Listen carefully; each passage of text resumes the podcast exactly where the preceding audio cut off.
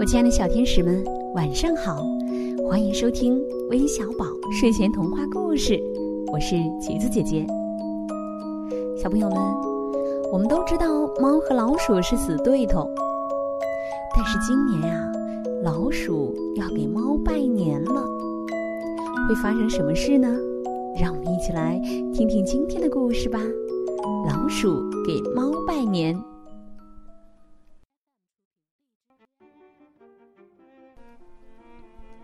过年啦，过年了！老鼠洞里张灯结彩。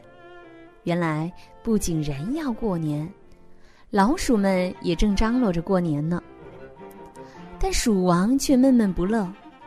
老鼠们都心知肚明，这个年不好过呀，因为有猫在。鼠丞相来到鼠王面前，向大王献计：“大王。”见您整天为鼠民们担忧，小的实在是心急万分。这几天，小的是茶不思饭不香的，终于想到一计。大王，您听听是否合适？鼠王喜出望外，快说快说！丞相胸有成竹的说：“大王，猫不是爱吃老鼠吗？”我们老鼠王国那么多子民，免不了有生老病死的。给猫定时的送几只快要死的老鼠，不就免去了一场灾难了吗？人类古时候就经常这样，一个国家会向另一个国家供奉好多牛羊，还有珠宝什么的，破财消灾，图个太平嘛。鼠王也没有什么更好的办法。只好采纳了丞相的建议。老鼠们都用愤怒的目光看着这个出了好主意的丞相。第二天，鼠丞相就带着几只快要老死、病死的老鼠去拜见猫。那猫看见有一大批老鼠走来，正要扑上去想美餐一顿。那鼠丞相大声喊道：“慢！”猫不耐烦地说：“快点，临死前还有什么要说的？”尊敬的猫先生，丞相不紧不慢地说：“您威武过人，这几只老鼠是我们大王孝敬给您的，不成敬意。以后我们将定期给您送好吃的来，免得您老亲自动手把您给累着了。”猫听了，捋了捋胡须，得意的说道：“嗯，好说好说。”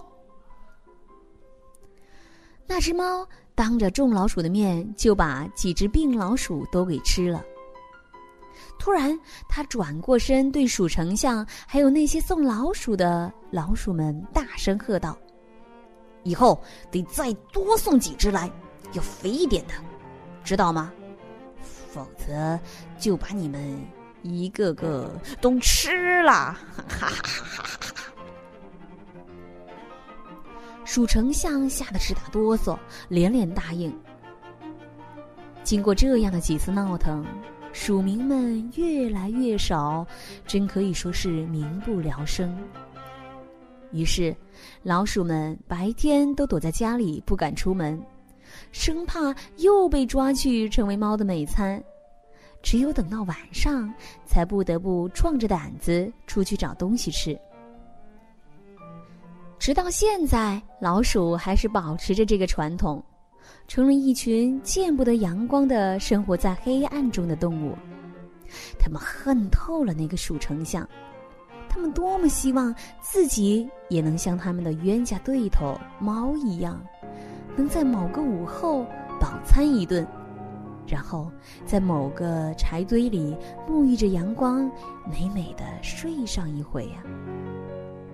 可那只是一个梦啊，一个真正的白日梦啊。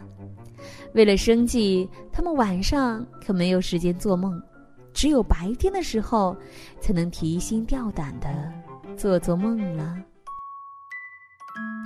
亲爱的小天使们，今天的故事就到这里了。最后，让我们一起来听听都有谁点播我们的故事呢？来自陕西西安的曹浩宇，来自上海的张佳瑜，来自安徽宿州的江雨晨，来自福建福州的戴俊奇，来自河南濮阳的王涛月。我们明晚再见，晚安。